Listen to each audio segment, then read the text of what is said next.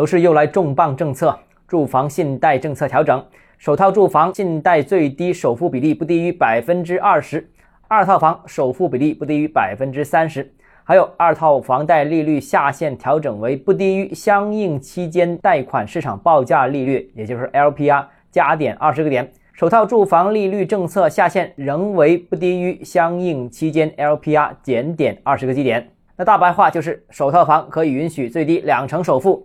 二套房最低允许三成首付，那首套房贷的利率不变，二套房贷的利率可以下调。那这个影响呢，主要是看哪些城市能够落地了。如果是降首付，这个三四线城市其实之前已经很普遍了。远的不说，广州旁边的佛山已经是首套房两成首付，二套房三成首付。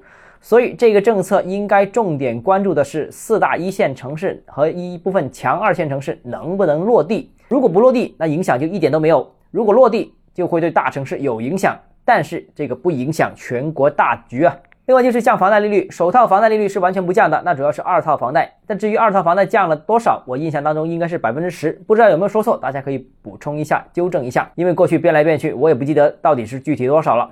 就算是调，其实也只是调了一点点而已。好，今天节目到这里。如果你个人购房有其他疑问，想跟我交流的话，欢迎私信我或者添加我个人微信，账号是教买房六个字拼音首字母小写，就是微信号 d h e z j m f。想提高财富管理认知，请关注我，也欢迎评论、点赞、转发。